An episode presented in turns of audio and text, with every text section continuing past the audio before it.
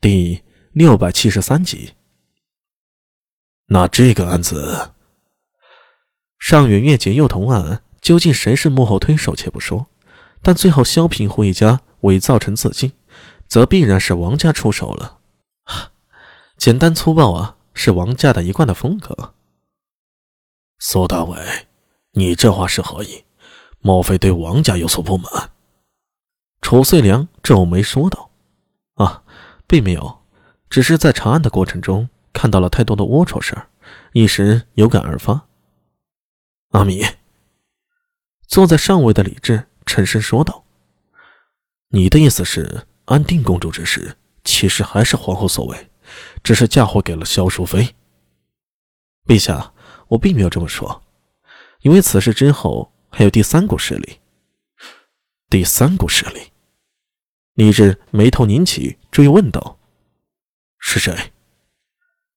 陛下还记得之前万年宫之事吗？提起万年宫，李治脸上的表情有些复杂。万年宫洪水是他此生最接近死亡的一次，也可以说是毕生难忘。陛下，我现在要说的就是此事。万年宫洪水并非天灾，而是人祸。此言一出啊！长孙无忌一时失态，一屁股坐回胡凳上，而皇帝李治却是豁然站起。你说那次洪水是人祸？是。苏大为抱拳道：“上次事后，我曾派人上山查探，最后证明有人在山顶以石筑坝，故意出水。事后虽然石坝拆除了，石头都可以抛开，但是还是留下了痕迹，在万年宫洪水前。”趁有一次查询时，曾见到有可疑之人，只可惜啊，没抓到对方。后来我捡到了一把匕首，经查是倭人中贵族的随身之物。又是倭人！万年宫之事，是有倭人想阴害朕和昭仪。正是。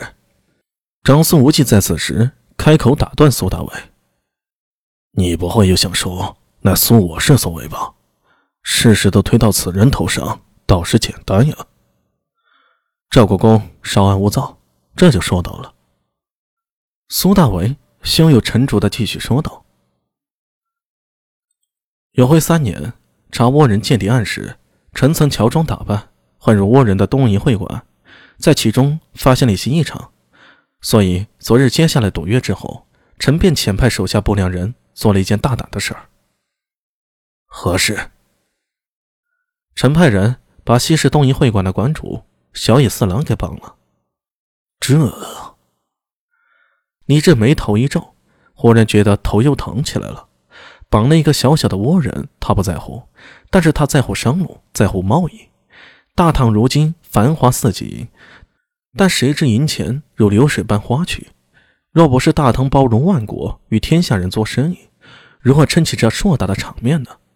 这也是李治一直以来对高句丽等国比较容忍的缘故，只要不触及底线，能宽容的就尽量宽容。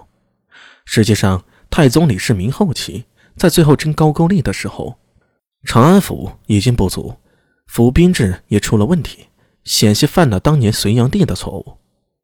李治登基的这几年，大唐都是尽量宽宏，展现大国胸怀的同时，何尝不是在累积力量？陛下，苏大为的话打断了李治的思索。臣从小野四郎嘴里倒是问出了一些有趣儿的事儿。这些人到你手上就肯说实话？哼，苏大为，就一天的时间里，老夫不信你能办这么多事儿，抓人、审讯，还能……赵国公，您看到只是一天。岂知臣为了查倭人之事，从永徽元年到如今，已经耗去了五年时光。你所看到的不过是冰山一角罢了。说完，不顾长孙无忌脸色难看，向李治继续说道：“安定公主之案呢，只是倭人案中的一个分支。此案呢，其实包含了上元夜及幼童案、倭人间谍案与万年宫洪水案四件案子，互为因果。”乃是暗中之案。李治听到这儿了，颇有一种惊心动魄之感。连自己在万年宫遭遇洪水、险些丧命都与此案有关。这案子已经不光是安定公主被人暗算了，也不仅仅是设计后宫之事，甚至连自己这个大唐皇帝都险些遭人毒手。果然，苏大为说此案关系到大唐社稷，所言不虚呀。